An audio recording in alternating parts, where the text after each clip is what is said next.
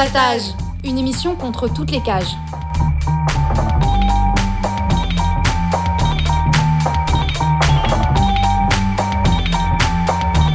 Carapatage, c'est une émission contre les prisons, la répression et le contrôle.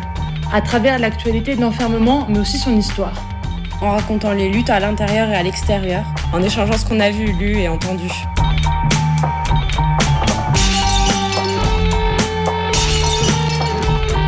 Carapatage, c'est tous les premiers et troisièmes mercredis du mois, de 20h30 à 22h. Sur Radio Libertaire 89.4 FM. Carapatage contre toutes les cages.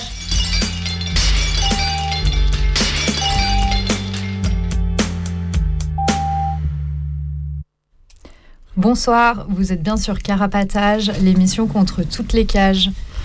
Euh, alors avant de commencer, je vais redonner euh, nos contacts. Euh, du coup, vous pouvez nous écrire par mail. L'adresse c'est carapatage at riseup.net.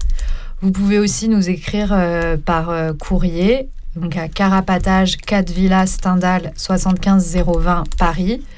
Vous pouvez nous suivre sur Instagram, Carapatage, et vous pouvez retrouver à la fois les ressources qui nous servent à préparer les émissions et à la fois bah, cette émission et les émissions précédentes sur notre blog, donc carapatage.noblogs.org.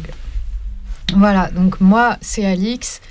Et euh, ce soir, on est trois euh, dans le studio. Ouais, salut, moi c'est Pitou. Salut, c'est Pile. Et on a des personnes à la technique. Salut, c'est Henri. Et Maël. Et donc, euh, l'émission de ce soir, on va parler un petit peu de l'arrivée en prison. Euh, donc on y reviendra tout à l'heure. Euh, mais avant ça, on va avoir des brèves d'actualité.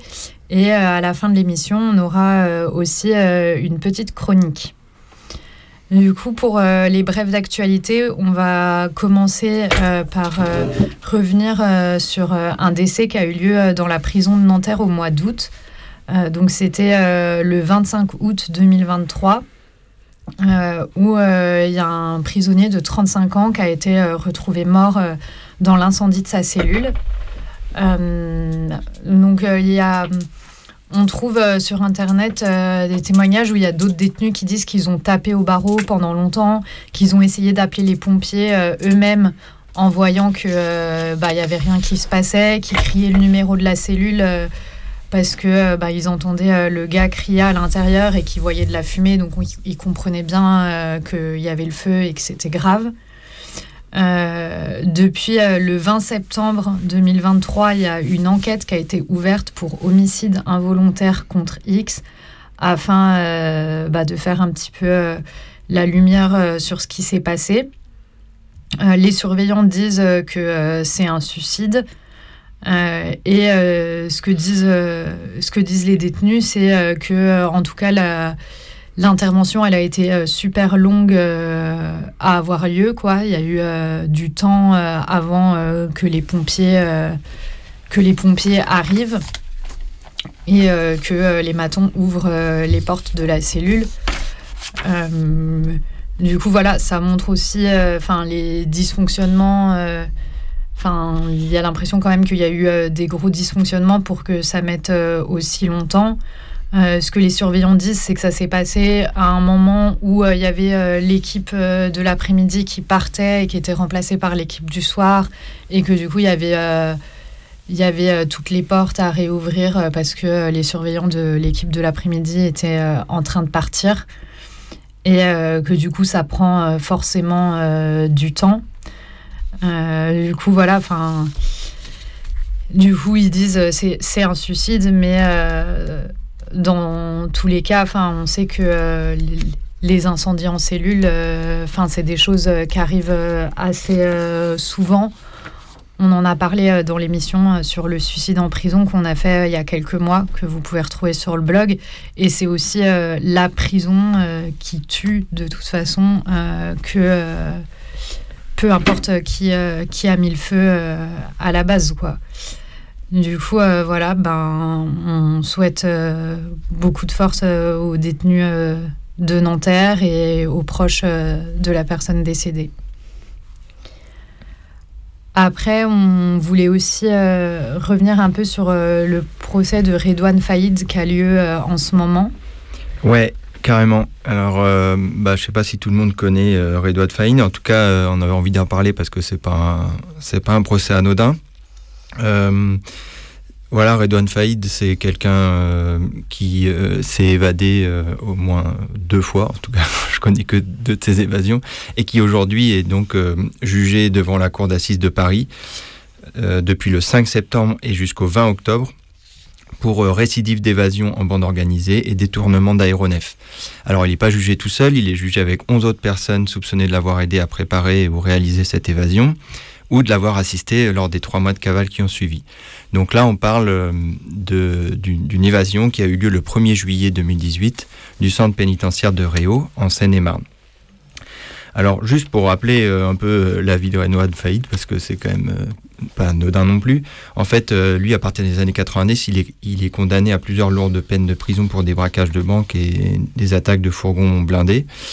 Et en 2013, déjà, il réussit à s'évader de la maison d'arrêt de l'île Sequedin, où euh, il avait fait rentrer assez d'explosifs pour faire exploser cinq portes, tout en prenant en otage, pardon, quatre matons à l'aide d'un flingue qu'il avait aussi réussi à faire rentrer. Et malheureusement, il se fait choper euh, après un mois de cavale. Voilà, donc après cette première euh, évasion, euh, et une fois qu'il est rechopé, il est, transféré par la suite au centre pénitentiaire de Réau, d'où il arrive à s'évader à nouveau le 1er juillet 2018. Alors du coup, ça, fait le buzz à ce moment-là, notamment parce que voilà, c'est assez spectaculaire comme évasion. En fait, il y a trois personnes qui viennent le, chercher en prenant en otage un pilote d'hélicoptère dans un aérodrome à côté de la tôle. Il euh, faut savoir qu'ils volent euh, jusque la prison en rasemote, quoi, je sais pas comment dire, à une hauteur de plus de 10-15 mètres pour éviter les radars. Ils se posent dans la cour d'honneur où il n'y a pas de filin anti-hélico. Il y en a deux qui sortent avec des, équivalents de Kalachnikov et euh, qui disquent ensuite plusieurs portes à la meuleuse thermique pour atteindre le parloir où se trouve Redouane Faïd, euh, qui ensuite embarque avec eux dans l'hélico, euh, puis qui vont, que les flics retrouvent ensuite brûlés dans le Val d'Oise, je crois, ou, le, Val d'Oise ou l'Oise, je ne sais plus. En tout cas, à ce moment-là, l'administration pénitentiaire a bien le seum. Normal, ça la fout mal qu'un détenu arrive à s'évader de Réau, qui est une tôle inaugurée en 2011 et présentée comme une prison modèle ultra sécurisée. Voilà, à l'époque d'ailleurs, euh, certains, certaines n'ont pas manqué de l'occasion de s'en réjouir. Euh, on se souvient en septembre 2018 du numéro 2 du petit journal Yo-Yo, qui euh, en première page avait un dessin magnifique euh, d'hélicoptère avec le titre Ré au revoir. Vous chercherez à comprendre le jeu de mots. On y lisait d'ailleurs dans l'édito, même si la tendance est à toujours plus de monde entre quatre murs, de temps en temps un événement vient faire légèrement baisser les chiffres de manière inattendue. Par exemple quand un hélicoptère se pose dans la cour d'honneur de la prison de Réau. Voilà pour la petite anecdote et je rappelle que tous les numéros de Yo-Yo, un petit journal contre la prison, sont consultables en ligne, notamment sur Paris Lutte. Voilà, pour revenir à Redouane Faïd, euh, bah, après cette évasion euh, incroyable du centre pénitentiaire de Réau, il se fait malheureusement rechoper au bout de trois mois dans un appart à Creil. Et euh, il est en fait repéré après que des flics aient voulu le contrôler, lui et son frère, dans la rue à bord d'une caisse. Ils arrivent à se casser pour éviter le contrôle et laissent la caisse dans un parking de centre commercial. Voilà, les flics évidemment, ensuite, euh, en profite pour faire des, relevés ADN sur la bagnole, plus euh, avec les images euh, de caméra du parking, ils arrivent finalement à l'identifier. Alors, comme je disais au début, il n'est pas tout seul à être jugé, il y a aussi 11 autres inculpés, dont deux qui, selon les flics, les enquêteurs, qui auraient fait partie de l'équipe de l'hélico. Mais il faut savoir qu'il y a toujours euh, donc la troisième personne qui était présente dans, l'hélico qui n'a toujours pas été identifiée. Et on espère qu'elle sera jamais identifiée. En tout cas, parmi les deux personnes euh, donc à la barre, euh, enfin dans le box des accusés, aujourd'hui, il y a Rachid Faïd, qui est un de ses frères, qui est soupçonné de faire partie de l'équipe et qui avait déjà été condamné pour aide à l'évasion en 2004, où il avait volé des voitures pour financer la future cavale, cavale de son frère. Et en 2017, il avait été mis sur écoute où il était déjà soupçonné de, préparer l'évasion de, son frère qui à l'époque était à Fresnes. Voilà, du coup, juste bah, dans, les, dans les premiers jours, enfin, juste pour revenir un peu au, procès, pardon, il y a quand même. Enfin, faut savoir que Redouane Faïd, il, d'après ce qu'on ce que, ce qu'on comprend, il, il en profite de ce procès pour euh, bah, à la fois euh, dénoncer euh, ses conditions de détention, parce que ça fait quand même un sacré temps qu'il est en quartier d'isolement. Et du coup, il, raconte notamment sa, sa, détention dans le quartier d'isolement de Fresnes, où il dit à quel point voilà, c'est de la torture, quoi. C'est un, un, mouroir, comme il dit.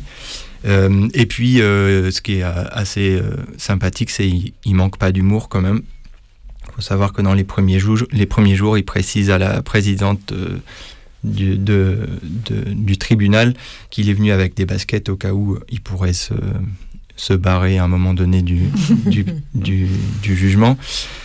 Euh, et puis, euh, bah justement, par rapport à ce risque de nouvelle récidive, il y a un gros dispositif de sécurité qui a été mis en place au tribunal et il euh, faut savoir que du coup, lui, en ce moment, il est euh, donc évidemment, il n'a pas été remis à Réau. Il est enfermé à Condé-sur-Sarthe, donc euh, en Normandie, dans l'Orne, et que tous les jours, il fait l'aller-retour entre Condé-sur-Sarthe et le tribunal, et escorté par le GIGN. Donc chaque jour, escorté par le GIGN depuis sa cellule jusqu'au tribunal, jusqu'à la cour d'assises de Paris. Ce qui est quand même assez ouf comme condition, quoi. Euh, alors, euh, pour celles et ceux qui euh, auraient envie de d'assister au procès, parce que quand même c'est assez intéressant parce que il raconte aussi des trucs sur alors c'est un comment dire c'est ce qu'il raconte devant les juges quoi. Mais tu as l'impression que des fois il y a des trucs à, savoir. Il raconte comment il a eu certaines infos notamment et puis c'est marrant peut-être de le voir aussi se foutre un peu de la gueule des juges à des moments du coup, il euh, faut savoir qu'il n'y a pas de contrôle d'identité à l'entrée, malgré tout le dispositif de sécurité. Euh, euh, et, voilà. Et puis, bah, il y, a une journaliste qui est présente, enfin, dont ça a l'air d'être l'occupation principale, d'être à la cour d'assises et de, tweeter un peu tout ce qui s'y passe. Et elle est notamment présente dans la salle d'audience de ce procès-là. Elle s'appelle Charlotte Piret, P-I-R-E-T. Voilà, donc, euh, si euh, les gens veulent trouver intéressant de lire ça sur Twitter. Voilà, sinon, globalement, moi je trouve que, bon, évidemment, euh, ça demande des gros moyens, mais quand même, ça réchauffe un peu les cœurs de savoir que c'est toujours possible de se barrer de, ces tôles ultra sécurisées dont on a l'impression que c'est des forteresses. moi, je voulais vous parler d'une autre évasion, mais elle est sûrement beaucoup moins de moyens, mais elle a duré euh, moins longtemps aussi. Et c'est une évasion du tribunal euh, qui a eu lieu à Bobigny là, euh, début septembre. Et en fait, la personne a été rattrapée. c'est une personne qui venait d'avoir 18 ans. Et là, on a un peu plus de détails. Du coup, elle avait escaladé la paroi vitrée qu'il y a dans les box des détenus, une paroi vitrée de 2 mètres. Et en prenant appui sur le banc, il a sauté et il a agrippé le, haut de la, des parois vitrées et il est passé de l'autre côté. Donc euh, voilà, il était parti euh, en métro et il a été repris euh, bah, le 13 septembre par les flics de Montreuil, là où il résidait habituellement. Et du coup, pour l'évasion, ben, il a pris 14 mois de prison ferme avec mandat de dépôt.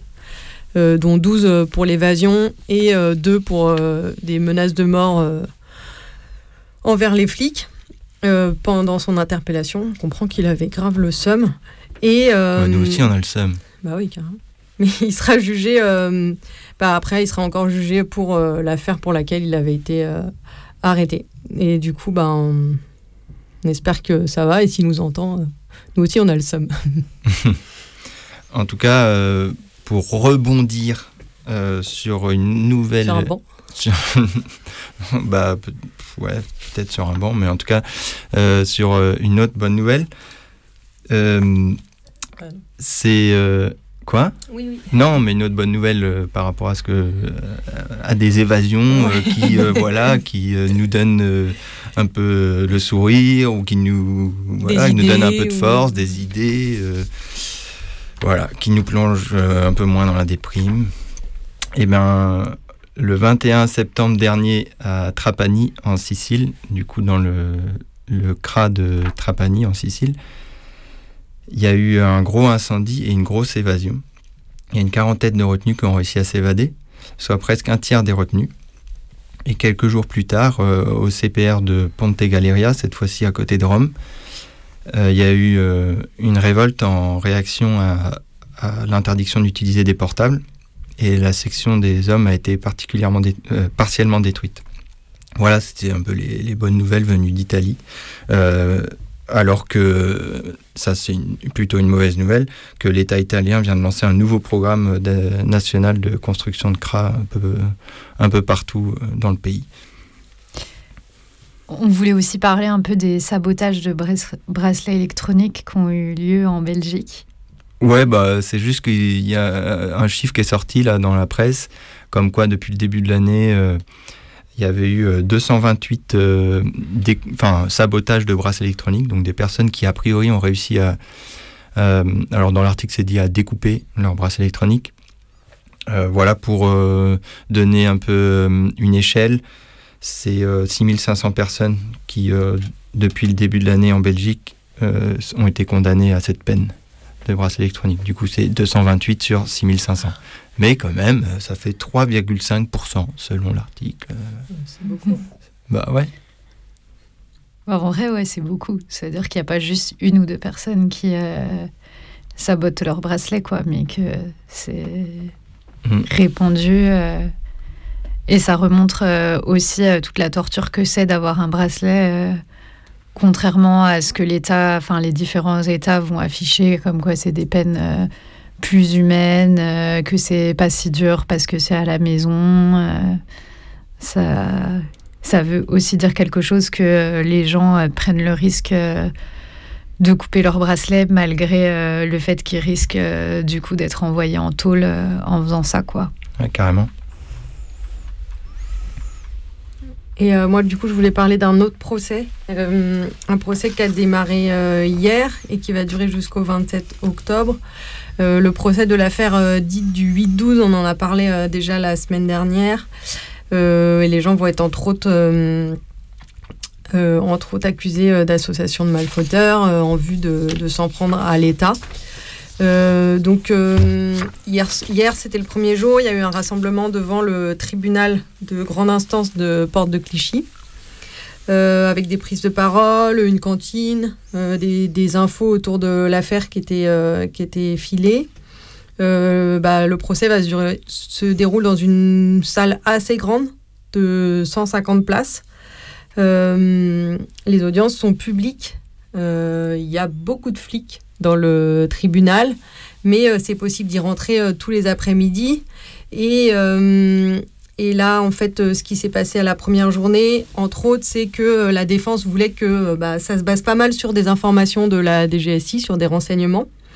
Et donc, euh, voulait que euh, les renseignements bah, se présentent, ceux qui ont effectué euh, tout le taf de renseignement se présentent au procès. Donc, ça a été refusé pour tous. Donc, personne ne va se présenter. Aucun flic.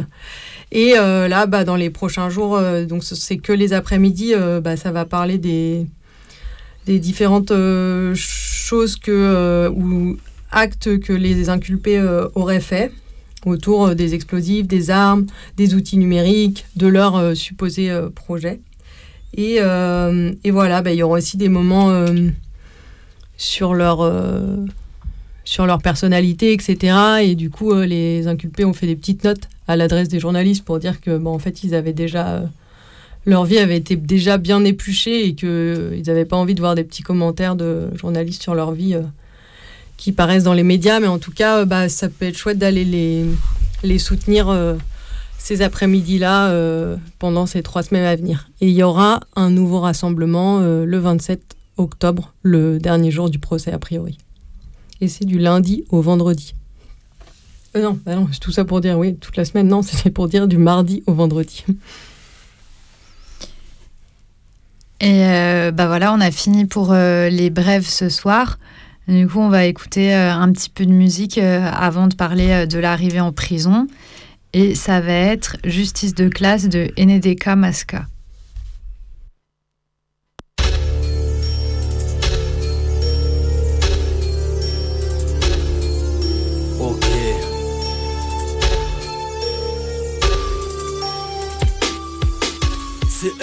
comme moi ce qu'on dirait que live de la cité pas le quartier, pas la Sainte-Chapelle qu'on vient visiter. C'est le retour sans ardeur sur le banc des accusés. Un coup d'aller-retour comme des ardeurs J'ai l'impression qu'ils veulent m'enculer. L'impression qu'ils veulent me couler J'ai l'impression qu'ils veulent m'acculer. À l'erreur, c'est l'horreur Ce qui semble la bouche du procureur. Comme un coureur, je retiens mon souffle. Si je souffre, je souffrirai en silence. Ça sent le souffre, le foot, j'en ai déjà cité la source. Je réitère s'il faut le faire La belle affaire. Dans cet enfer Où tu peux prendre pour cet enfer Où tu peux voir partir ton frère Ou le gendarme tu dis la ferme. Si tu cries ta haine, partir à fleurir sans mort. La santé ou Putain de baveux, putain de juge et putain de procureur.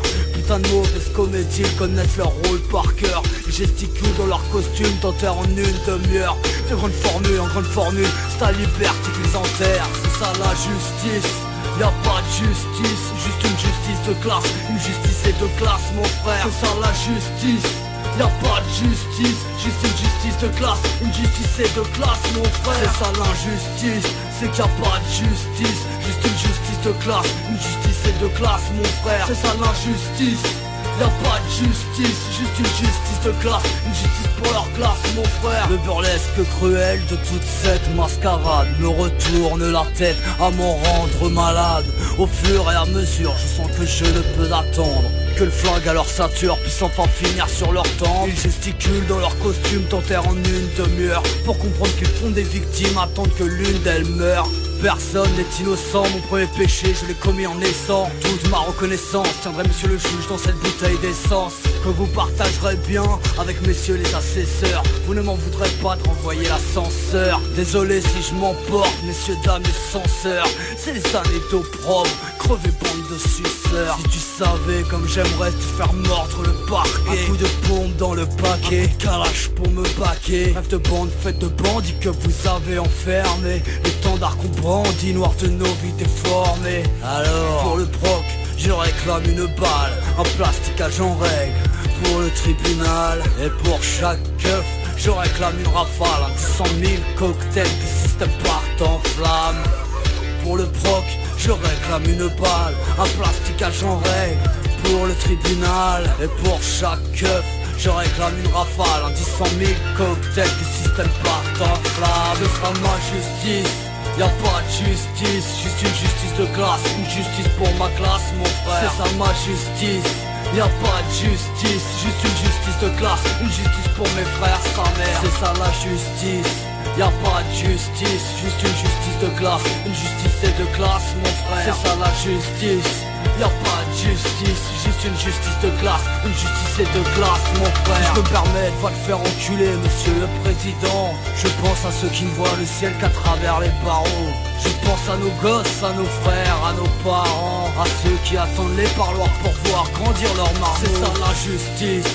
Y'a pas de justice, juste une justice de classe. Une justice et de classe mon frère. C'est ça la justice Y'a pas de justice, juste une justice de classe. Une justice et de classe mon frère. C'est ça l'injustice Y'a pas de justice, juste une justice de classe. Une justice et de classe mon frère. Y'a pas de justice, rien de tout ça n'existe. Dans cette arène justice qu'ils ont nommé justice.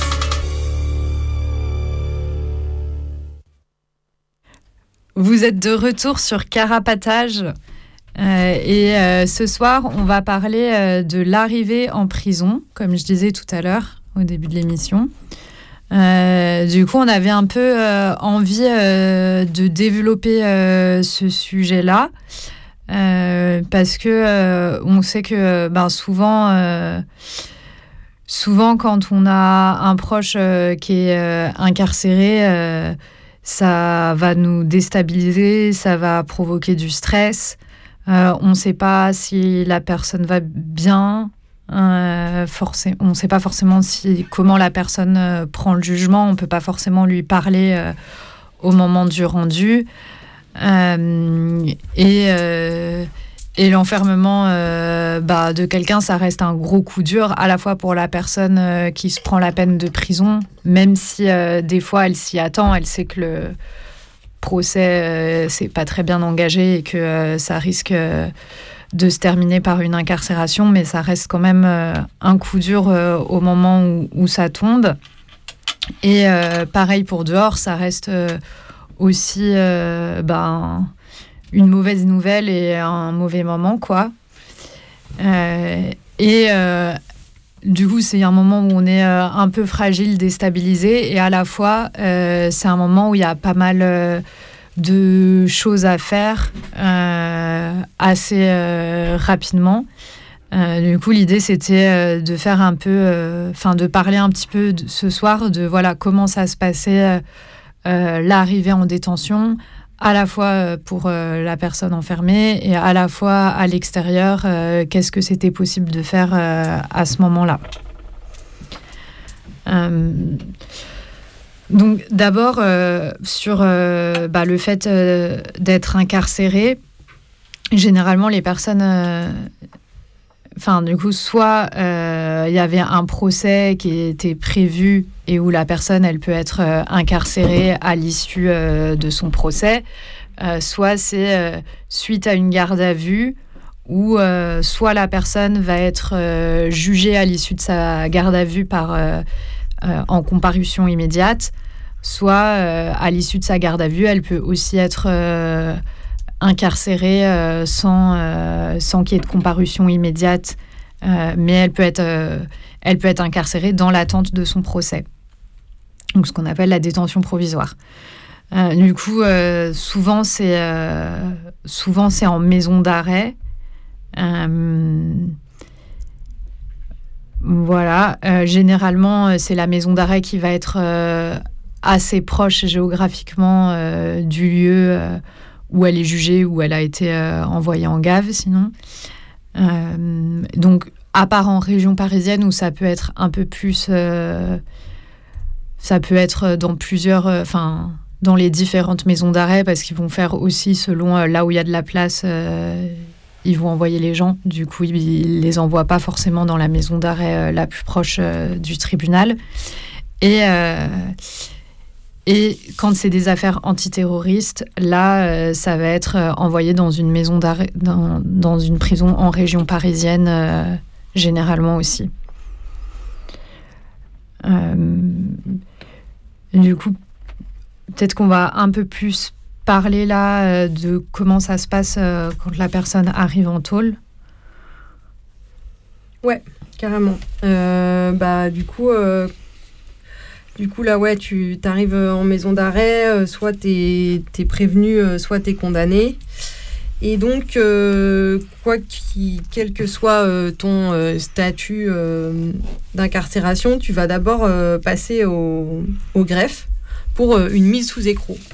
Une mise sous écrou, ça veut dire quoi? C'est l'acte qui va légaliser l'incarcération et tu vas être inscrit sur un registre d'écrou de la prison.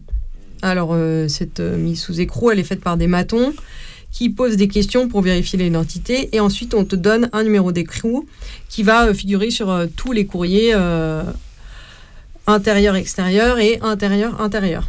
Ça permet aussi d'avoir une carte de circulation à l'intérieur de la prison qui sert à sortir de la cellule, qui va servir à tous les moments de genre aller prendre une douche, aller au parloir, aller en activité, etc. pour euh, cette euh, carte de circulation, on va te demander euh, le contour de ta main. on va aussi te demander tes empreintes et aussi prendre ta photo. Si tu refuses le contour de la main, les empreintes, ils peuvent refuser de te faire la carte de circulation. Enfin, ils refusent de faire la carte de circulation. Et du coup, ça peut t'amener.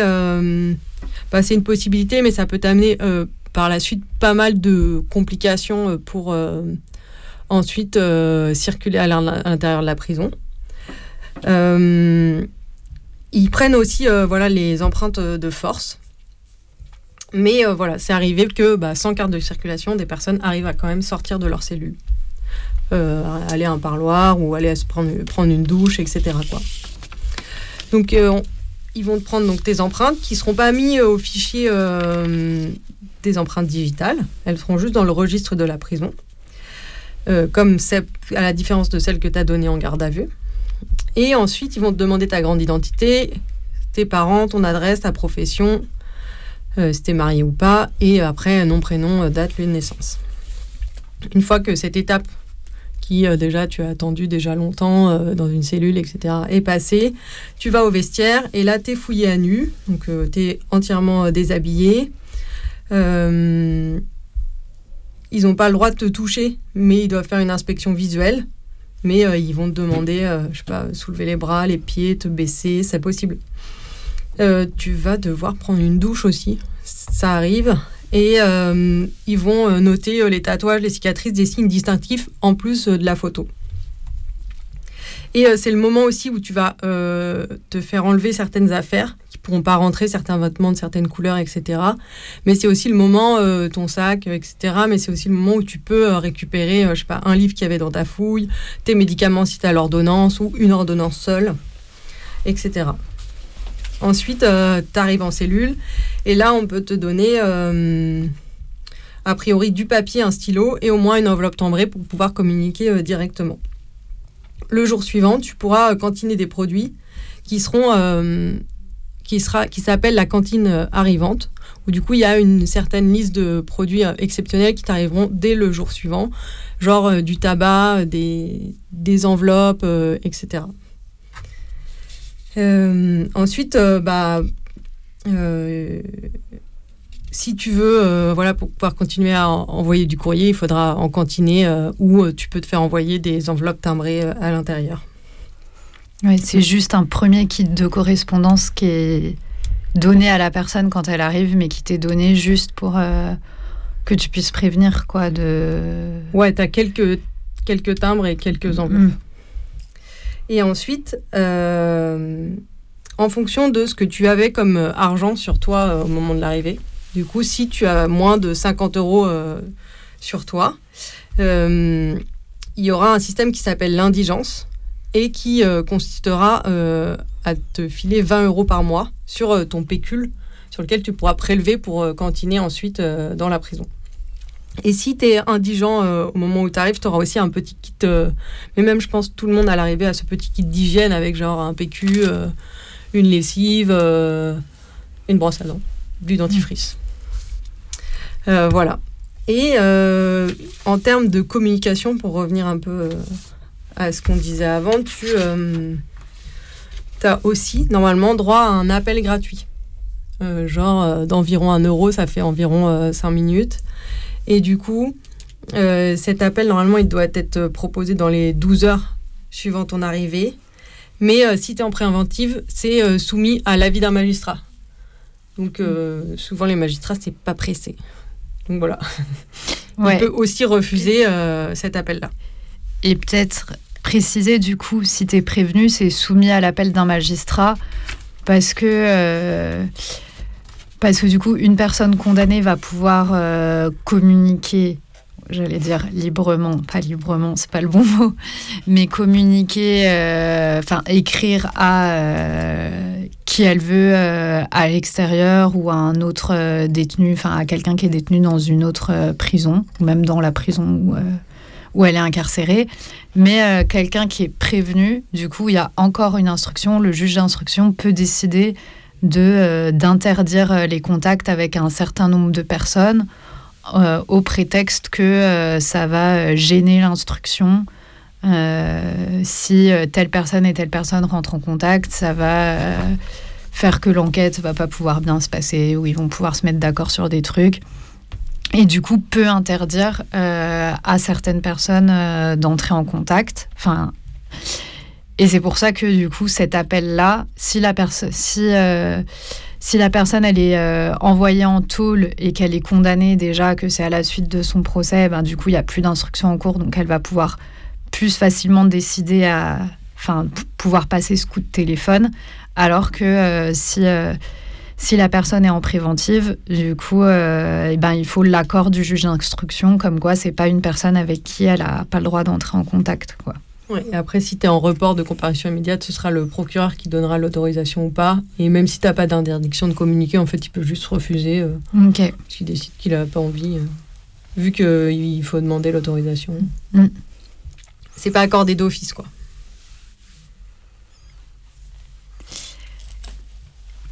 Et du coup, tu vois le SPIP aussi assez vite. Et qui. on en parlera. On en parlera un peu dans la suite après. De, ça, un peu les différents rendez-vous là. On a plutôt essayé de décrire ce que, quand mm. tu arrives dans la nuit jusqu'au lendemain matin et voilà. C'est du coup, euh, à l'extérieur, euh, quand on a un de ses proches qui euh, se fait incarcérer, c'est assez important d'essayer de récupérer le numéro d'écrou dont on parlait tout à l'heure assez vite, parce que c'est lui qui va permettre un certain nombre de démarches, il va être nécessaire pour un certain nombre de démarches. Et c'est cool si la personne qui est à l'intérieur, elle voit assez... Enfin déjà, il y a des démarches qui sont un peu nécessaires vite parce que la personne elle a besoin de linge par exemple assez rapidement pour pas rester avec euh, la tenue euh, dans laquelle elle a été incarcérée pendant des jours et des jours et euh, et c'est assez soutenant de recevoir assez rapidement du courrier, de voir que bah, qu'il y a des gens dehors qui pensent à toi et que t'es pas t'es pas tout seul quoi. et donc ce numéro d'écrou, euh, pour pouvoir le récupérer, il va falloir appeler le SPIP euh, et donner du coup le nom et le prénom de la personne, enfin l'identité de la personne qui est incarcérée euh, pour obtenir le numéro d'écrou. si jamais vous savez que votre proche il a été envoyé en tôle mais que vous ne savez pas dans quel tôle il a été envoyé, du coup, c'est bien en appelant le SPIP de dire que vous savez que la personne est là, de pas dire euh, que vous êtes en train euh, de chercher quelqu'un et euh, de dire je crois que mon frère est peut-être ici, c'est ça son nom, parce que sinon le vous risquez de vous faire envoyer balader, même si la personne est bien incarcérée dans cette tôle-là. Du coup, c'est mieux de dire que bah, que la personne que vous cherchez a été envoyée dans cette tôle-là et du coup de donner euh, son identité pour obtenir le numéro d'écrou. Et au pire, euh, bah, le SPIP ne euh, trouvera pas sur le fichier et dira que non, la personne, elle n'est pas là. Mais du coup, pour avoir une réponse un peu fiable, c'est bien d'être un peu sûr de soi au téléphone, quoi. Euh, voilà, du coup, on va pouvoir euh, obtenir ce numéro. Euh, et le numéro d'écrou aussi, petite précision, tout le long de la détention, la personne, elle va garder le même numéro d'écrou. Même si elle est changée de cellule, son numéro d'écrou, il va pas changer. c'est juste en cas de transfert, si elle change d'établissement, ou là, bah, en arrivant dans la nouvelle prison, là va de nouveau y avoir un nouveau numéro d'écrou qui va lui être qui va lui être donné, mais sinon elle garde euh, le même numéro d'écrou, donc il n'y a pas de truc de il a changé de cellule, il faut euh, le redemander. Euh, voilà. Et pour les mineurs, petite précision pour les mineurs, la famille normalement elle est, contactée aussi par le service éducatif du tribunal, S-E-A-T, SEAT. je ne sais pas trop comment ça se prononce et le directeur de l'établissement. Donc, même si même si la personne mineure refuse, euh, par exemple, de prévenir euh, sa famille, euh, normalement, la famille est contactée. Donc, voilà, sur la mise sous écrou, je pense que c'est un peu ce qu'on avait, ce qu'on avait à dire. dans la suite, on va écouter un petit peu de musique et après, on parlera plus, du coup, bah, de la suite. Là, c'était vraiment centré sur le moment de l'incarcération. Euh, et on va écouter El Piropo de Biffé.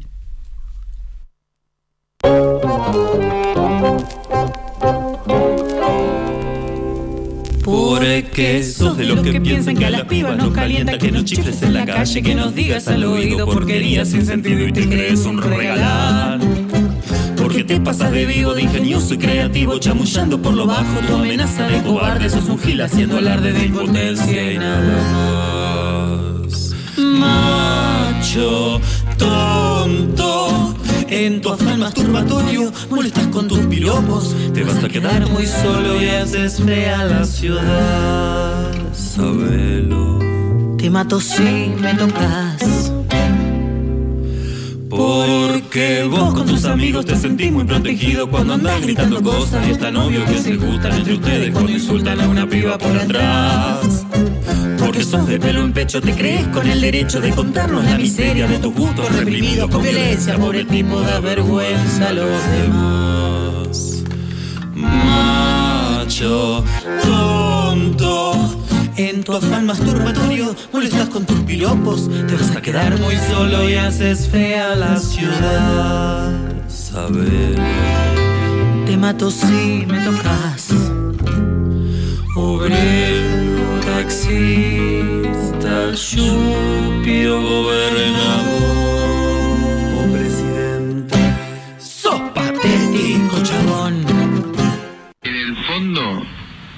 a todas las mujeres les gusta que le digan un piropo. Aquellas que dicen que no, que no, me, me ofenden, no les creo nada.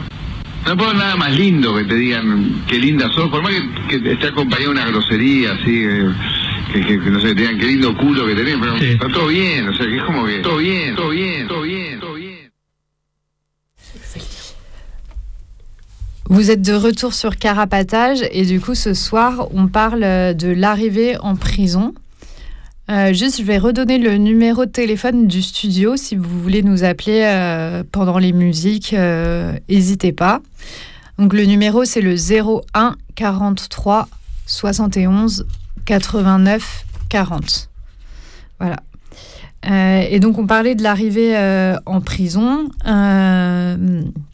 Donc, ce qu'on a dit un peu, c'est que du coup, quand la personne elle arrive, euh, on a parlé du numéro d'écrou, euh, le fait qu'elle se voit remettre un numéro d'écrou et euh, bah, que c'était important pour les proches à l'extérieur de récupérer ce numéro assez rapidement en appelant le SPIP. Et donc, le SPIP, c'est le service pénitentiaire d'insertion et de probation. Et euh, on va euh, un peu euh, là parler de, bah, de, de après la mise sous écrou, enfin qu'est-ce qui se passe pour, pour la personne lorsqu'elle arrive en détention. Ouais. Bah, du coup, les jours suivants, en fait, on va arriver au. Quand on arrive euh, en prison, on arrive au quartier arrivant. Tout le monde, euh, que tu sois prévenu ou, condamné, et c'est le quartier où tu vas être euh, observé, en fait, un peu, avant d'être lancé dans la détention normale, entre guillemets. C'est un quartier où tu vas pas croiser les autres détenus, tu croiseras que des arrivants arrivantes. Tu seras dans une promenade à part, donc un- une sortie, un moment où tu sors de ta cellule, quoi, euh, qui souvent est juste une, parfois juste une petite cage intérieure avec un petit peu d'air, euh, d'air extérieur, et euh, tu peux y rester entre une semaine et dix jours. Et donc, c'est un moment où tu vas avoir un peu plus de matons, matones autour de toi. Et donc, euh, tu vas passer devant, euh, pendant tous ces jours euh, arrivants qui ne ressemblent pas tout à fait à la détention normale, comme entre guillemets toujours, euh, on va te, tu vas avoir plusieurs euh, travailleurs de, travailleuses de l'administration pénitentiaire, donc de l'AP, qui posent euh, pas mal de questions sur la vie, enfin sur ta vie, euh, ton passé, etc. Et en fait, tu n'es pas obligé de répondre à ces questions, mais c'est aussi euh, toutes les personnes que tu vas croiser. Bah, au cours de ta détention, que tu vas être amené à recroiser, etc., et qui vont un peu te décider de là où ils vont te mettre, avec qui, etc. Et du coup, euh, bah, aussi une possibilité, c'est d'esquiver un peu les questions, de mentir, de pas raconter euh, la vérité. Enfin, de, voilà, on n'est pas obligé de. de euh, il y a plein de choses qui sont pas vérifiables et qui n'iront pas vérifier, quoi. Et du coup, souvent, ça va commencer donc par ce SPIP, ce conseiller de probation et d'insertion professionnelle, qui est genre l'assistant euh, social de la prison et que tu verras au fil euh, de la détention si tu restes. euh, voilà. Et c'est cette personne qui peut donner des infos à un proche par téléphone. Donc, mais pour ça, il faut connaître le numéro de, de téléphone par cœur. Mais c'est peut-être aussi cette personne que votre proche aura déjà appelé à l'extérieur et du coup qui aura déjà des, peut-être des questions à vous poser ou à des infos à vous transmettre ou dira Hum, oh votre soeur m'a appelé ou quelque chose comme ça. Et euh, si on donne un numéro de téléphone, cette personne, en fonction de ben, son envie en fait, et aussi sa disponibilité parce qu'ils sont hyper euh, peu nombreux en comparaison du nombre de personnes qui arrivent en prison, euh, bah, transmettra des infos à l'extérieur. Genre, euh, je sais pas, avoir euh, ses chaussettes ou ses chaussures de sport, euh, ses médicaments, ses lunettes, euh, qui on veut voir au parloir, c'est des choses qu'on peut transmettre à ce moment-là, qui a priori vont être transmises plus rapidement que quand on va envoyer un courrier qui euh, en plus est lu euh, par l'AP. Mmh. Parce qu'on l'a pas trop redit tout à l'heure, mais on en a déjà parlé dans d'autres émissions de carapatage, mais le courrier, c'est long en détention. C'est ça va pas aussi vite que euh, le courrier euh, dehors où en deux jours euh, il y a la lettre qui est arrivée. Et du coup, non seulement les courriers ils sont lus, mais en plus, bah, le temps que ça soit lu, le temps que ça passe par la prison, le temps que ça va envoyer, il y a souvent plus longtemps qui s'écoule entre le moment où la lettre elle est envoyée ou elle est reçue dehors. Donc surtout au début, quand il n'y a pas encore de parloir, ça peut aller un peu plus vite de faire passer euh, des infos par le SPIP à condition que, euh, qu'il les transmette bien, quoi. Ce qui reste euh, pas forcément sûr à 100%. Et aussi, le courrier, quand tu es en préventive, il est envoyé au magistrat, donc soit au procureur, soit au juge d'instruction. Ce qui ralentit d'autant plus le courrier en fonction de comment il préfère des photocopies ou les originaux avant de les renvoyer mm. au destinataire. Euh, voilà, une autre personne que qu'on est amené à rencontrer, c'est le chef de détention qui euh, va expliquer toutes les règles, etc., et poser des questions potentiellement sur la vie euh, dehors, études, travail, est-ce que est-ce qu'il y a l'envie de travailler à l'intérieur, est-ce que quelle activité on a envie de faire à l'intérieur, qui potentiellement va te décourager de faire une demande de mise en liberté, par exemple. il est là pour capter quel genre de personne t'es, quel genre de prisonnière, euh, prisonnier tu vas être, euh, quel tempérament tu as. Euh, et mettre un peu la pression, genre voilà, ici c'est la prison, blablabla. Bla, bla, bla, bon, c'est le chef quoi. Ensuite, il y a le psy, ou la psy, qui est là pour évaluer l'état psychique dans lequel tu trouves, et souvent va essayer de refiler des médicaments, des somnifères pour dormir, et donc pour pacifier l'ensemble de la, de la détention et de la prison et euh, va poser des questions, par exemple, sur si avant euh, tu avais un suivi psy, si tu prends des médicaments euh, genre antidépresseurs, etc., anxiolytiques, si tu veux en prendre, et ils en proposent. parce que voilà, bah, la détention, c'est pas un moment facile. Est-ce que vous voulez des médicaments? Si, Mais en fait, une des choses un peu est demander si tu as des pensées suicidaires.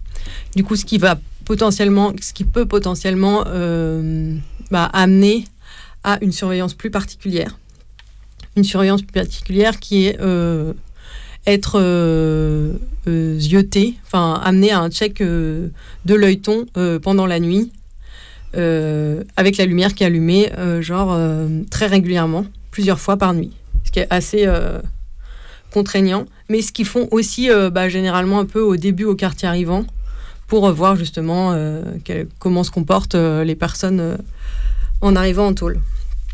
Et du coup, euh, un des risques à raconter un peu quelles problématiques on pourrait avoir, etc., euh, à ce psy, c'est qu'il peut demander à ce que tu envoyé en, dans le service médico-psychologique régional, qui est euh, le secteur psychiatrique au sein de la prison.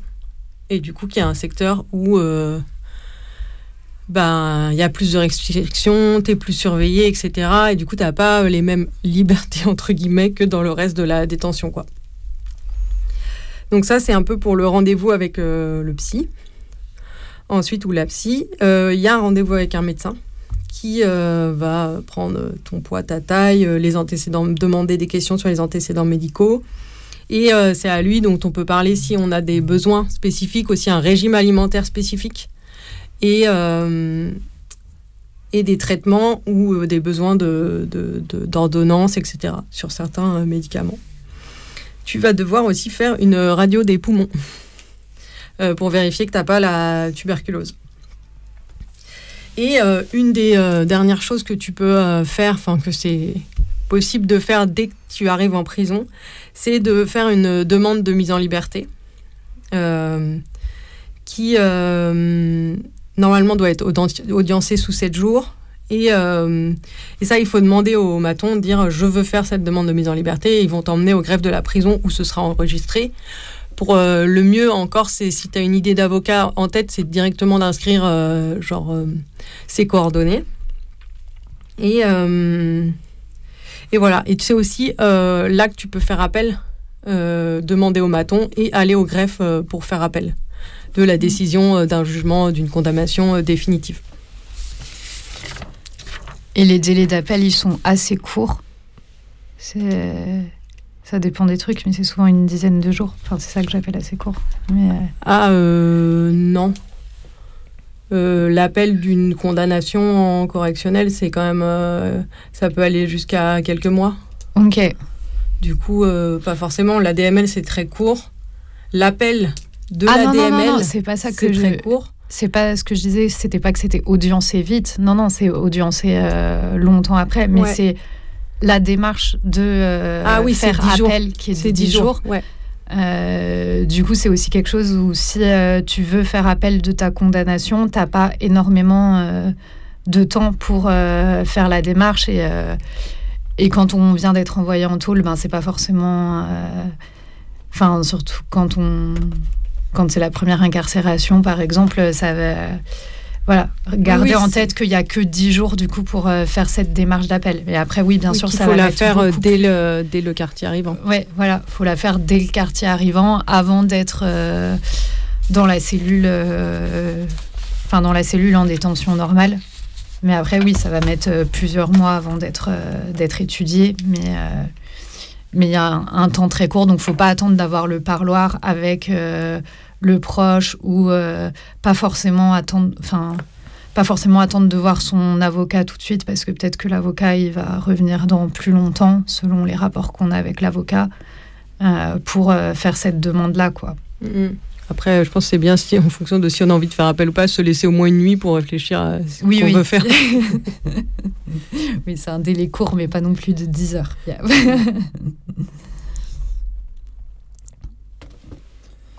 Bah voilà, pendant ce temps-là, euh, à l'extérieur, il y a tout un tas de démarches qui peuvent, euh, qui peuvent aussi être faites euh, et qui sont, que c'est cool si elles peuvent être faites.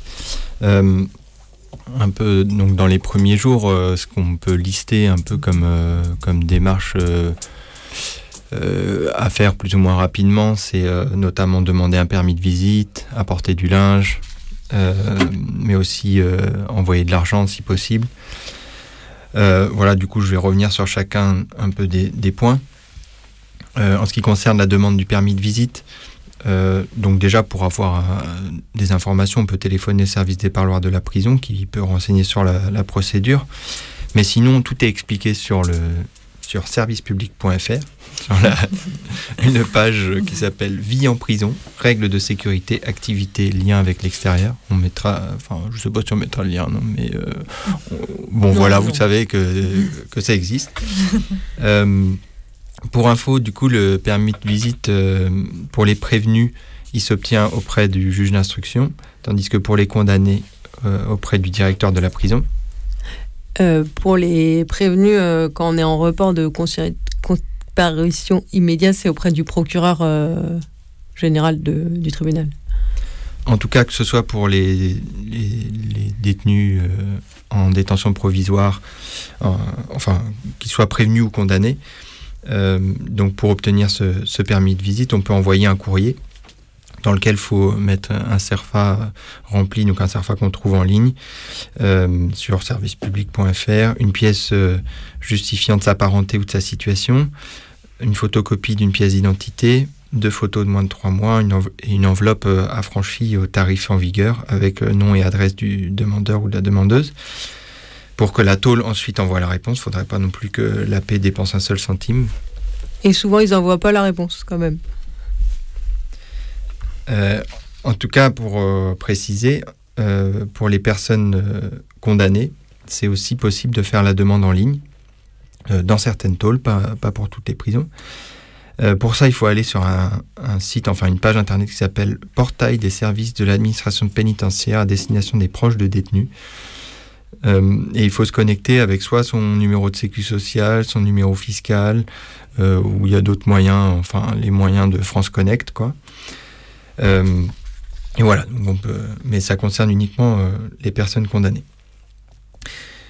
Donc, comme le disait Pile, souvent, enfin ça arrive assez souvent que l'AP ne réponde pas, du coup, et c'est nécessaire d'insister, euh, enfin voire de harceler les, les, agents de l'accueil de la tôle euh, pour obtenir une réponse. En tout cas, euh, souvent ça prend une semaine à, un mois pour obtenir la réponse. D'ailleurs, il y a un forum qui s'appelle forumprison.fr où il y a plusieurs sujets, débats, discussions qui sont lancés, voilà, avec des contributions anonymes. Et il y a notamment un sondage qui avait été réalisé, enfin, où quelqu'un demandait combien de temps vous avez eu, ça vous a pris pour obtenir votre permis de visite. Voilà, du coup, ça donne juste une idée de combien de temps ça prend. Et c'est de là que moi je sors les chiffres. En tout cas, de l'intérieur, un détenu peut aussi appuyer la demande de, permis de visite auprès de l'autorité, euh, enfin de, la direction de la prison ou du juge d'instruction. Euh, et sinon, pour certains détenus, donc en particulier les politiques, enfin ceux qui disent politiques et ceux classés comme euh, DPS, détenus particulièrement signalés, les demandes sont systématiquement refusées si elles n'émanent pas de la famille. Et encore. J'avais juste envie de lire euh, un petit. Euh, enfin, je parlais du forum, j'ai envie de lire juste un, petit euh, témoignage. Est-ce qu'avant je peux juste dire un petit truc et après on lit le témoignage?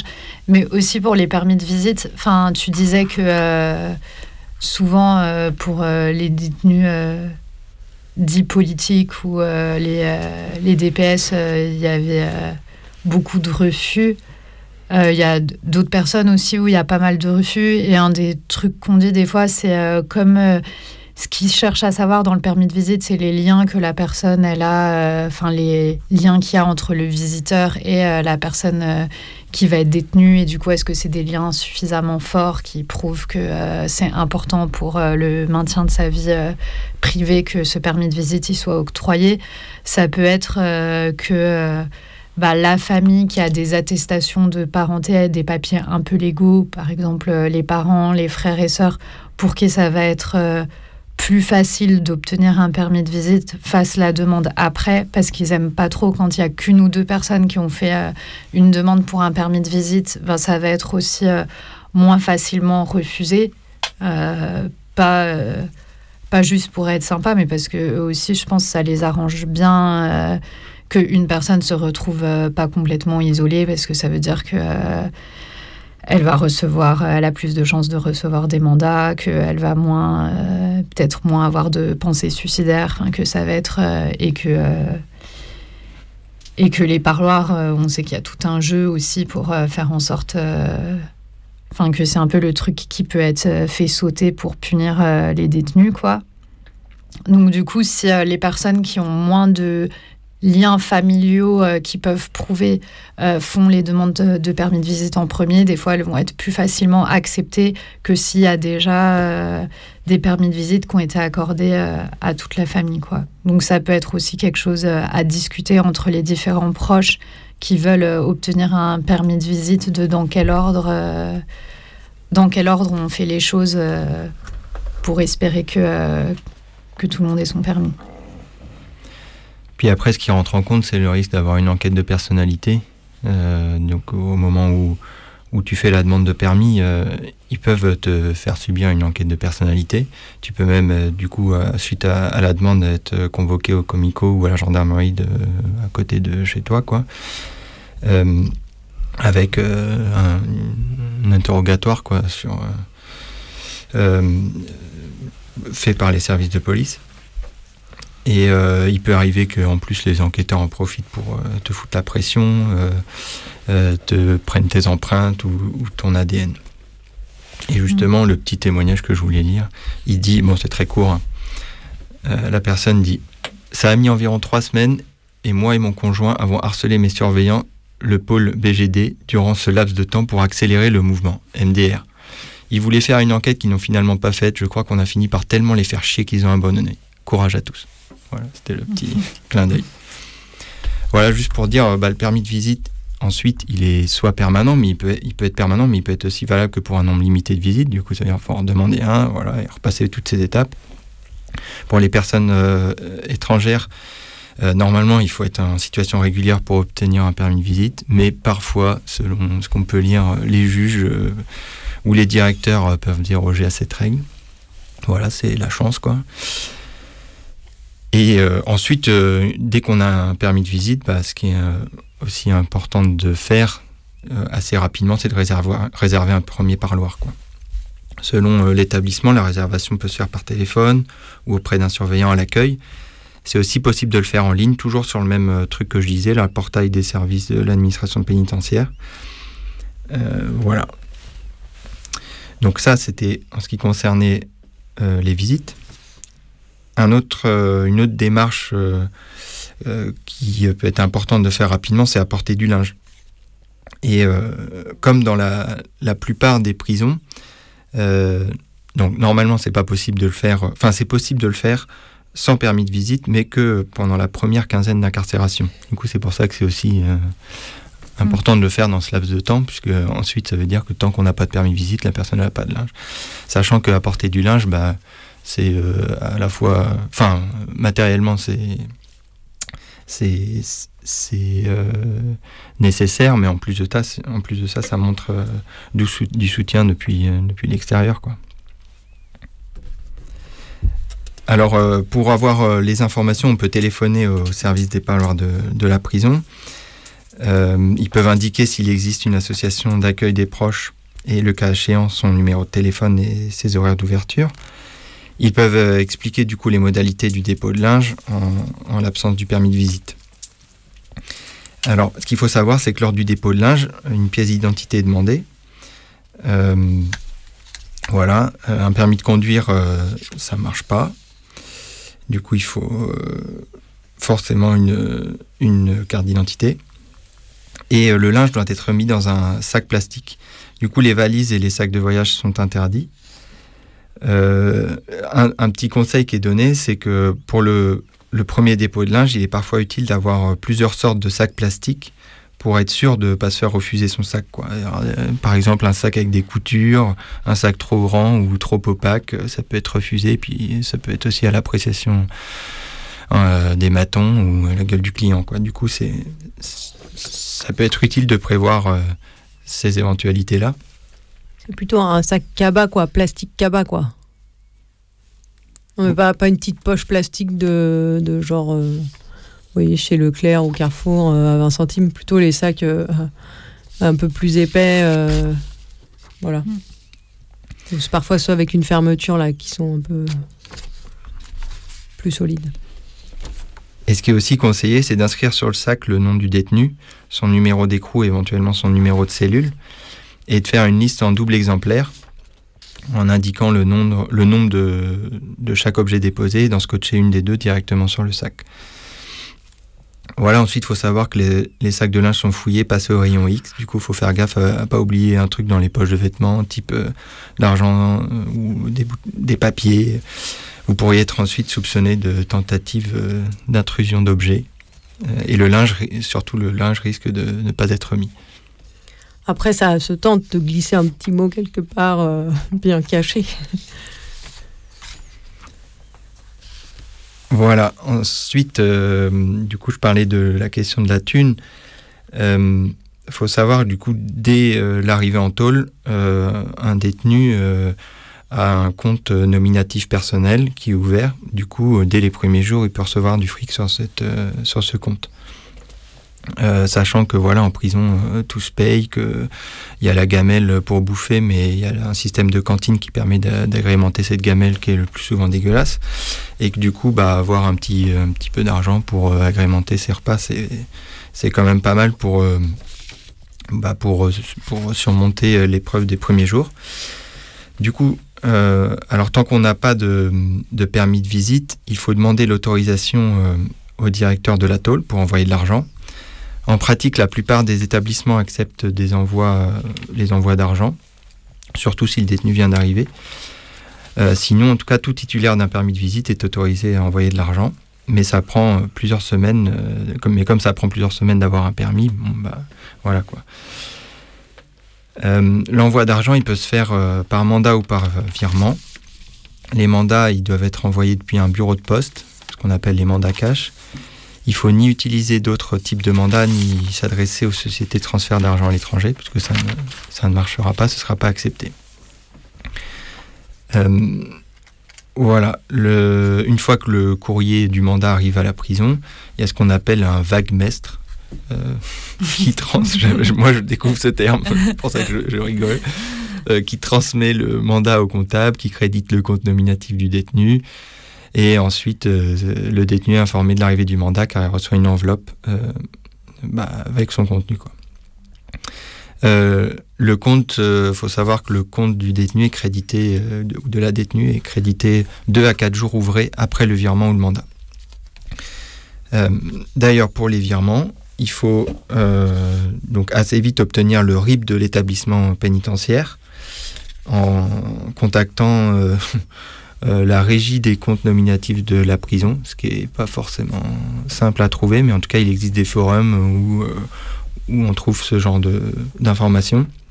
Sinon, j'en reviens toujours au fameux portail des services de l'administration pénitentiaire, euh, où euh, en se connectant avec France Connect, on peut effectuer des virements.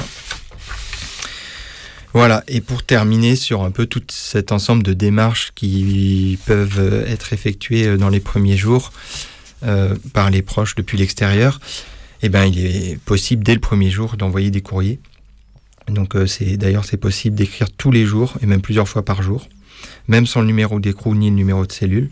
Du coup, on peut très vite envoyer une lettre. C'est possible de joindre euh, à cette lettre quelques timbres, éventuellement des enveloppes. Comme ça, euh, on peut avoir des, réponses, des échanges. Et ça passe aussi d'envoyer des photos en même temps que, le courrier. Et des sudoku et des mots fléchés. De quoi s'occuper, quoi. Si le détenu est en, ou la détenue est en détention provisoire, le juge d'instruction peut lui interdire toute correspondance pour une période de 10 jours, voilà, à savoir. D'ailleurs, cette interdiction, est renouvelable une fois.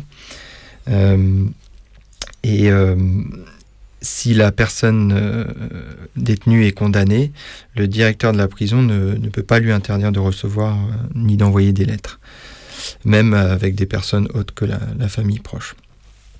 Voilà. À peu près. Et on peut aussi amener des livres. Euh, c'est possible aussi d'envoyer des livres, mais ils seront décomptés du nombre de livres qu'on peut amener. Euh, et des BD, mais tout ça avec des couvertures euh, souples et sans rien d'écrit d'autre dans le livre. Enfin, faut pas écrire un livre dans le livre, sinon ça passe pas. Donc, faut pas noter des petits mots dans le livre, enfin, en tout cas de manière très très discrète si c'est fait. Et ben avant de passer à la suite, on va écouter Potion magique de Fanny Poli.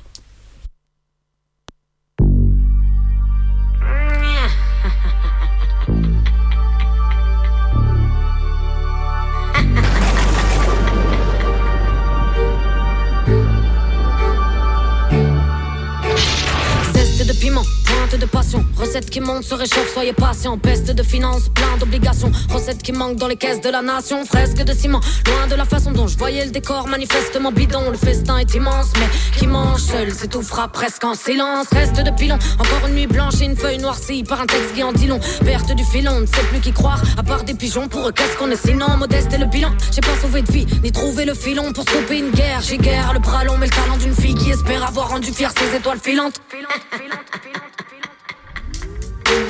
J'ai guère le bras long, mais le talent d'une fille qui espère avoir rendu fier ses étoiles filantes. On m'a jeté un sort, ou plutôt donné un pouvoir. Est-ce que je dois me sentir coupable, reconnaissante, je l'ignore. On m'a dit ne l'écoute pas, la voix de la zik, mais s'il y a urgence ou en cas de doute, parle. Pouvais pas les laisser rester toutes pâles. J'ai parsemé mes pages d'une potion magique. Une pensée de malice, un soupçon de peine et l'envie de dire à certains, fais des valises. Rincé par la vie, on se plaint de manquer de plein de choses, mais loin de se considérer comme addict. Compte jusqu'à 10, je fais des merveilles, sinon j'aurais pas eu comme deuxième prénom Alice. Les Parisiens me valident, qu'en est-il à Marseille? Faut que les oreilles s'éveillent, qu'on m'entende jusqu'à Nice. C'est dingue, on pactise avec le mal et le vice. Trop, même si leur promesse est factice, rien n'est gratis. L'argent qui se promène et ça nous facile. Y'a que la crise qui est honnête, pince. Lâcherai pas un sentiment type en galère, mais dépense un salaire dans un tactile mince. Qu'on a plus les mêmes principes, que l'avenir des petits me dégoûte plus qu'il me fascine. M'a jeté un sort, ou plutôt donné un pouvoir. Est-ce que je dois me sentir coupable, reconnaissante, je l'ignore. On m'a dit ne l'écoute pas, la voix de la zig, mais s'il y a urgence ou en cas de doute, parle. Je pouvais pas les laisser rester toutes pâles. J'ai parsemé mes pages d'une potion magique, zeste de piment, pincée de malice, pointe de passion, soupçon de peine, zeste de piment, pincée de malice pointe de passion, soupçon de peine. On m'a traité de folle, au taf comme au banc de l'école. Si j'ai pas fait de cinéma, c'est qu'à moi toute seule, y a déjà trop à interpréter de rôle. Traité de folle, au taf comme au banc de l'école. Si j'ai pas fait de cinéma, c'est qu'à moi toute seule, y a déjà trop à interpréter de rôle. Traité de sorcière, frappé fort, mais j'ai jamais fini par terre. Y'a que mes formules magiques mais et ma prière du soir que je connais par cœur. Traité de sorcière, frappé fort, mais j'ai jamais fini par terre. Y'a que mes formules magiques mais et ma prière du soir que je connais par cœur. Jeter un sort, ou plutôt donner un pouvoir. Est-ce que je dois me sentir coupable ou reconnaissante Je l'ignore, on m'a dit ne l'écoute pas. La voix de la zik, mais s'il y a urgence ou en cas de doute, parle. Je pouvais pas les laisser rester toutes pâles. J'ai parsemé mes pages d'une potion magique. On m'a jeté un sort, ou plutôt donner un pouvoir. Est-ce que je dois me sentir coupable ou reconnaissante Je l'ignore, on m'a dit ne l'écoute pas. La voix de la s'il y a urgence ou en cas de doute, parle. Je pouvais pas les laisser rester toutes pâles. J'ai parsemé mes pages d'une potion magique. Zeste de piment, pincée de malice, pointe de passion, soupçon de peine, zeste de piment, pincée de malice, pointe de passion, soupçon de peine. Jeter un sort, donner un pouvoir, me sentir coupable ou reconnaissante, je l'ignore, on m'a dit ne l'écoute ne l'écoute pas.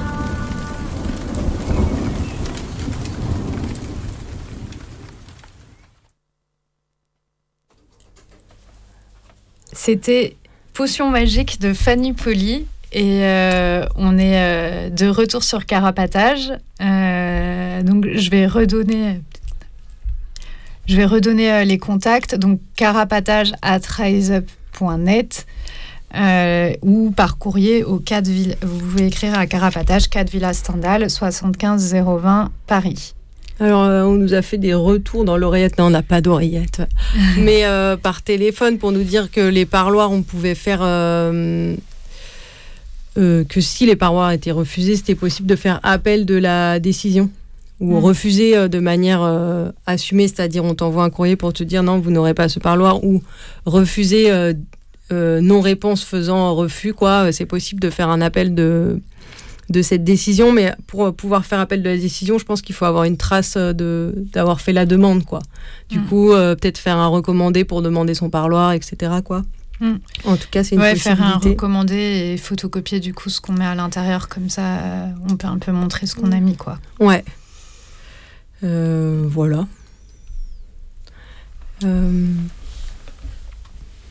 Non, bah, euh, en fait, euh, on nous fait un deuxième retour sur euh, les mandats cash qui seraient plus possibles, mais en fait, bon, il y a divergence, on sait pas trop. En fait, on a l'impression que c'est encore possible. Peut-être qu'il y a encore des prisons où c'est possible, parce qu'a priori, selon l'administration, c'est toujours possible. Du coup, peut-être que c'est en train de disparaître selon les prisons, quoi. Du coup peut-être vérifier avant Ouais. pas d'enfant de faire un mandacage, ça serait pas étonnant qu'ils soient en train de faire disparaître et de préférer les virements parce que euh, ça laisse plus de traçabilité aussi et tout pour eux c'est euh, En tout cas, c'est bien sûr. dans que- l'air du temps quoi. C'est sûr que sur le portail euh, de la paix, là, il ne parle que de virement, quoi. Mais euh, sur servicepublic.fr, on parle encore de la possibilité de- d'envoyer des mandats. Et euh, du coup, un autre truc, c'est que on n'en a pas trop parlé, mais un autre endroit où on peut trouver euh, des infos, c'est les accueils euh, familles. Les sites des accueils familles. Ouais, non, les, bah, les Ouais, accueils les familles accueils. sur place ou les sites internet des accueils familles. En vrai, il n'y a pas toujours des accueils familles, euh, ça dépend des, des prisons. Et, Du coup les et elles ont accueils pas ouais. toutes des sites internet. Et du coup, l'accueil famille, c'est un truc euh, qui est à l'entrée des prisons, qui est souvent géré par une association. Euh, Enfin, qui est toujours euh, géré par une association, je crois, et où on peut trouver des infos euh, sur comment ça se passe dans cette prison spécifiquement. Souvent il y a quelqu'un du coup dans la petite cabane de l'accueil de l'association quoi. Ouais.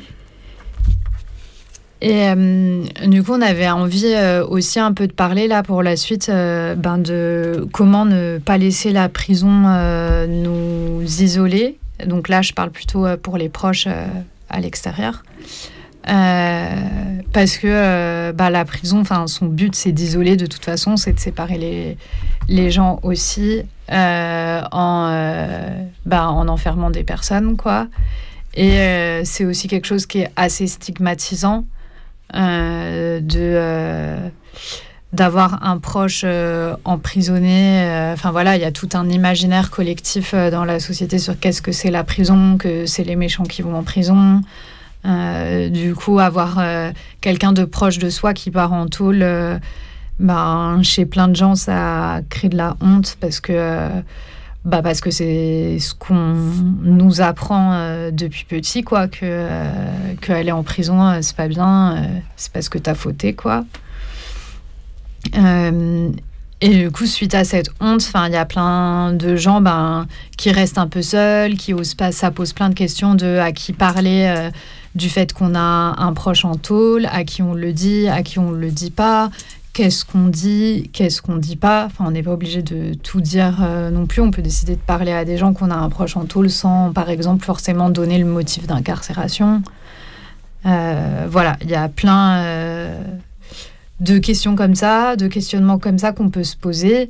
Il n'y a pas de réponse toute faite de toute façon à donner, mais on avait un peu envie de discuter de ça là dans, dans la suite de l'émission. Ouais, bah, c'était un peu. Euh, dire que quand tu arrives en prison, tu te retrouves face à des difficultés et euh, plein, de, plein de nouveautés dont tu te passerais bien. Il y a des, euh, plein de nouvelles tâches à faire, plein de. aussi et euh, bah aussi face à une sorte de solitude, parce que souvent tu, tu, euh, tu te retrouves avec quelqu'un qui est proche, avec qui tu partageais euh, parfois un quotidien et qui est plus là en fait. Donc c'est un peu pour les tâches que tu dois faire pour la personne à l'intérieur, mais aussi les tâches que tu faisais à l'extérieur, que tu vas peut-être faire pour deux, en plus à la place de la personne quoi. Et, et du coup, bah aussi, des fois, on a envie de faire plein de choses pour aider la personne à sortir et s'investir à fond. Mais, euh, euh, des fois, c'est un petit peu. Bah, c'est bien de prendre le temps, le temps d'arriver à respirer, de se poser un petit peu pour euh, aussi garder un peu la tête hors de l'eau, quoi. D'avoir des mm. petits moments où on arrive à garder la tête hors de l'eau. Et c'est bien de garder un peu la tête hors de l'eau aussi pour être un peu bah, disponible pour la personne quand on va la voir euh, au parloir, par exemple, pour pas être submergé euh, par la situation, quoi. Mm. Euh, et du coup, dans ces moments-là de nouvelles tâches, il y a le fait de bah, prendre des décisions pour la personne enfermée, par exemple, prévenir le travail, etc. les, et aussi, est avoir le temps de laisser la personne à l'intérieur prendre des décisions, arriver à en discuter mm. un petit peu, quoi de pas vouloir prendre toutes les décisions depuis l'extérieur, par exemple?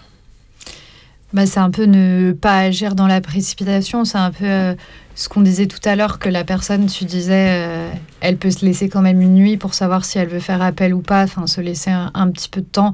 Bah, c'est pareil genre, il y a à la fois, il y a des choses qui est importantes de faire vite, dont on a parlé. La personne, elle a besoin de linge rapidement, elle a besoin. Euh, il y a tout un tas de trucs qui sont un peu à faire euh, dans l'urgence, mais il y a aussi euh, des décisions qui peuvent, où c'est possible de ne pas les prendre dans l'urgence totale et de se laisser aussi un peu le temps, de se laisser le temps de voir la personne pour certaines décisions qui peuvent être ramenées à plus tard. Ben, on peut aussi attendre de voir la personne au parloir si on souhaite en discuter avec elle de vive voix. Ouais, et euh, du coup aussi, un petit peu une des choses qui se présentent, parce qu'on disait en parler euh, bah, voilà, à ses proches, à son travail, etc. Parce qu'on va avoir, euh, ben, émotionnellement, ça va être plus dur, qu'on va être moins disponible, que des fois, on va devoir mettre des jours de repos parce qu'on est, on est, on doit aller au parloir, du coup, mmh. on ne peut pas y aller le week-end. C'est aussi en parler ben, si on a des enfants ou si cette personne était proche d'enfants que c'est mm. peut-être plus difficile à imaginer euh, la prison et plus difficile de supporter le, bah, le regard des autres, des autres enfants. Mais euh, qu'on n'est pas, par exemple, obligé de, de le dire à l'école, mais qu'en fait, peut-être ça va ressurgir, mm. que l'enfant va le raconter, etc. Et. Ouais, même si un des parents euh, d'un enfant scolarisé est en tôle, il n'y a aucune obligation que l'école soit au courant euh, de l'incarcération du parent, quoi. Mais après, ça change pas que, bah, il risque quand même de l'apprendre d'une façon ou d'une autre parce que bah, l'enfant, il va parler et tant mieux qu'il parle aussi parce que c'est un peu ce qu'on disait, quoi, que ça reste pas euh, un secret honteux euh, non plus la prison. Enfin, entre nous, c'est un petit peu de ça qu'on discutait avant l'émission. Le fait que euh, ben, on nous a appris que que la tôle c'était la honte, mais comment on casse un petit peu ça aussi en nous-mêmes en n'en faisant pas forcément un secret honteux. Et après, ça veut pas dire forcément en parler à tout le monde non plus, parce qu'on comprend très bien que bah, que ça peut être délicat, qu'on choisit aussi euh, à qui on en parle et ce qu'on en dit, quoi. Mais, mais voilà, la prison, c'est quand même un endroit où, qui est là pour euh, isoler, briser les, les, les, solidarités et les liens. Mais euh, c'est vrai qu'aussi, quand on se retrouve bah, au parloir, on peut aussi parfois retrouver de la solidarité avec les autres personnes proches, de l'entraide. En tout mm. cas, si on a des questions, etc., avec euh, les autres personnes qui vont au parloir. Et par exemple, si on a des enfants, d'autres enfants euh, qui vont aussi euh, aller au parloir. Et bah ouais, c'est l'occasion aussi de dire que bah il y a souvent dans plein d'endroits il y a des radios qui font bah, comme celle-là. Si vous voulez nous appeler pour partager, je sais pas, nous raconter un peu ce qui se passe à l'intérieur ou à l'extérieur. Et euh, il y a d'autres radios il y a des radios de parloir libre où on peut laisser des messages euh, qui peuvent être entendus à l'intérieur. C'est aussi un moyen de communiquer et aussi un moyen de, bah, de faire un peu de solidarité, de briser euh, l'isolement. Hmm. Et, et aussi, ouais, je voulais reprendre un truc, c'est souvent, euh, enfin, je pense une question qui se pose, c'est que souvent il y a une personne à l'extérieur qui va apporter euh, beaucoup de soutien à quelqu'un euh, d'enfermé qui va se mettre à gérer un petit peu ben, tout ce qui est linge, tout ce qui est visite, tout ce qui est et comment réussir aussi à trouver autour de soi ben, d'autres personnes que c'est pas obligé de reposer tout sur sur une personne. Enfin, voilà, c'est possible euh, quand il y a plusieurs proches de euh, d'en discuter ensemble pour se répartir un peu les choses et euh, pour pas que ça repose ben, souvent sur la conjointe ou la mère la majorité des tâches quoi. Mm.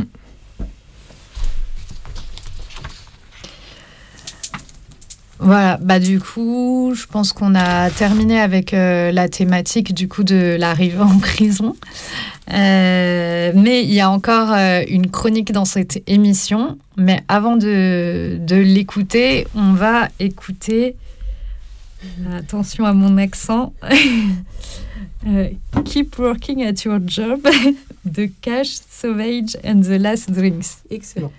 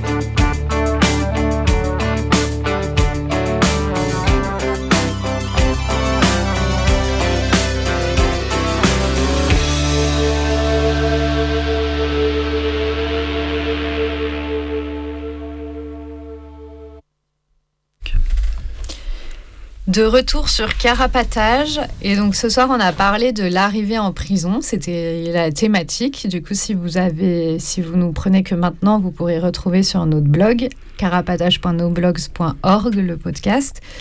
Et euh, maintenant, on va avoir une petite chronique de Henri, mort au mitard. Il y a quelques jours, en préparation de cette émission, j'ai regardé un des derniers documentaires d'Arte sur les quartiers disciplinaires des tôles françaises. Il s'appelle Mitard, l'angle mort, et ça m'a foutu une rage énorme. On y entend des témoignages d'anciens prisonniers et de familles qui ont perdu un proche par suicide ou mort suspecte au mitard. Il y a Sacha, 18 ans à peine, foutu en tôle à Saint-Brieuc pour une peine de 6 mois, accusé d'avoir volé 2000 euros dans la caisse du supermarché où il travaillait. C'est peut-être un détail, mais les faits qui lui étaient reprochés se sont passés juste après Noël. Période de consommation euh, énorme, où le patron de Sacha s'est bien enrichi sur son dos. Alors un vol de 2000 euros dans la caisse, c'est peut-être le minimum, non? Bref. Sa détention se passait pas bien, il a pris plusieurs peines de mitard consécutives. Le mitard, on l'a déjà dit ici, c'est très dur, c'est la prison dans la prison. Les meubles sont scellés au sol, on est complètement isolé et les surveillants sont violents, très violents. Ils font payer aux prisonniers et prisonnières de ne pas avoir respecté les règles, de s'être rebellés. Alors quand Sacha prend une peine de 21 jours de mitard, il le vit très très mal, et au premier jour de cette peine, il saute la vie. Il y a Sambali Diabaté, qui purge une longue peine à la centrale de Saint-Martin-Dré, et qui est décédé au moment où il est placé au mitard par une bande de matons très vindicatifs. Il est mort par asphyxie alors qu'il a été bâillonné par les surveillants. Aujourd'hui, deux matons responsables de sa mort exercent encore dans la même prison. Et il y a Amara Fofana, mort au mitard de Réau en mai 2019. Son frère Mamadou a porté plainte et s'est constitué partie civile. Dans le cadre de cette procédure, il a accès aux images de vidéosurveillance des moments qui précèdent la mort d'Amara, qui sont diffusées dans le documentaire. Il veut partir à son cours de guitare et la surveillante, une nouvelle, ne le trouve pas sur la liste. Elle refuse de le laisser passer et lui passe outre son refus. À ce moment-là, elle donne l'alarme et une dizaine de surveillants se jettent sur Amara pour l'arrêter et le maîtriser. Concernant les caméras dans cette affaire, il y a trois choses qu'on remarque. D'abord, quand ils sont sous les caméras, les matons savent se mettre dans les angles morts pour, entre guillemets, maîtriser et frapper Amara sans laisser de preuves. Ensuite, le décès, ou plutôt le meurtre, ou plutôt l'assassinat d'Amara, se passe dans une cellule du quartier disciplinaire où il n'y a pas de caméra. Et finalement, on comprend que cette vidéosurveillance n'est pas une menace pour les matons, car les images qui sont transmises à la justice dans cette procédure sont amputées de 24 minutes. 24 minutes d'images du couloir du mitard où on peut supposer, dont on peut supposer qu'elles incriminent certains agents. Dans ce documentaire, on entend aussi des anciens surveillants, un directeur qui témoigne anonymement, ou encore un officier. Et leurs témoignages ne font que compléter ce tableau. Ils sont plusieurs à reconnaître que certains collègues sont très violents, donnent des coups gratuits à des prisonniers menottés et maîtrisés. Il y en a même qui explique, il y en a même un qui explique s'être pris un point dans la tête par un collègue armé d'un gant coquet et que ça lui a ouvert la joue. Le coup était destiné à un prisonnier et dans la mêlée, c'est lui qui se l'est pris. Le directeur qui parle dit que la violence des matons est légitime parce qu'ils ont en face des prisonniers qui les insultent et même parfois leur lancent des excréments.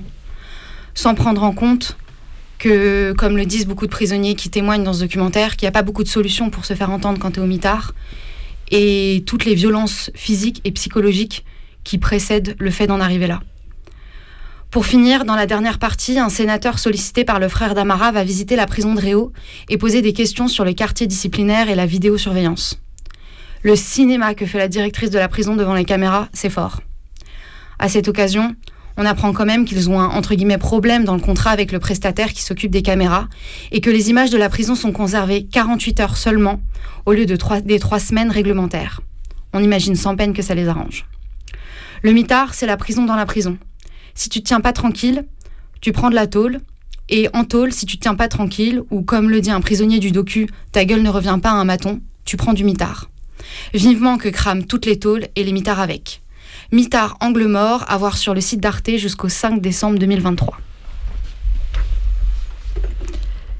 Voilà, du coup, c'était euh, la petite chronique de fin euh, pour euh, ce soir. cette émission, vous allez pouvoir la retrouver sur le blog. Du coup, comme je disais tout à l'heure, je vais redonner encore une fois l'adresse carapatage.noblogs.org ainsi que toutes les anciennes émissions. Euh, la prochaine émission, ça sera le 18 octobre et ça sera euh, sur euh, une lutte contre les EPM, les, établissements pénitentiaires pour mineurs.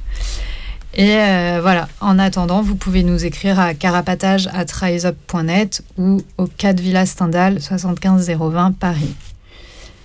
Et ben, bonne soirée à toutes et tous. Salut Salut, à plus. Salut, et on se laisse sur Chati Chati de Toots and the Maytals. C'est une petite référence à l'émission de, la... de il y a deux semaines.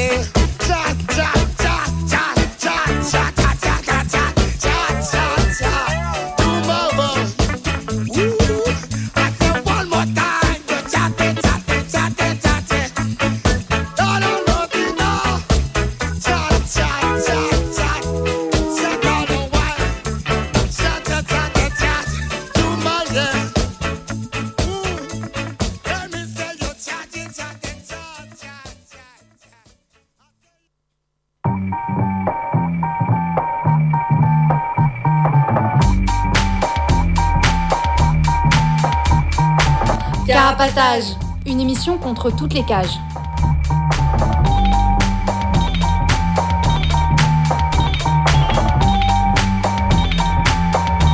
Carapatage, c'est une émission contre les prisons, la répression et le contrôle. À travers l'actualité de l'enfermement, mais aussi son histoire. En racontant les luttes à l'intérieur et à l'extérieur, en échangeant ce qu'on a vu, lu et entendu.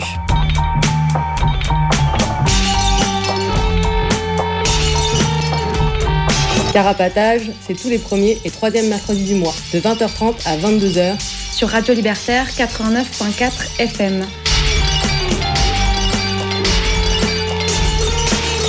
Carapatage contre toutes les cages.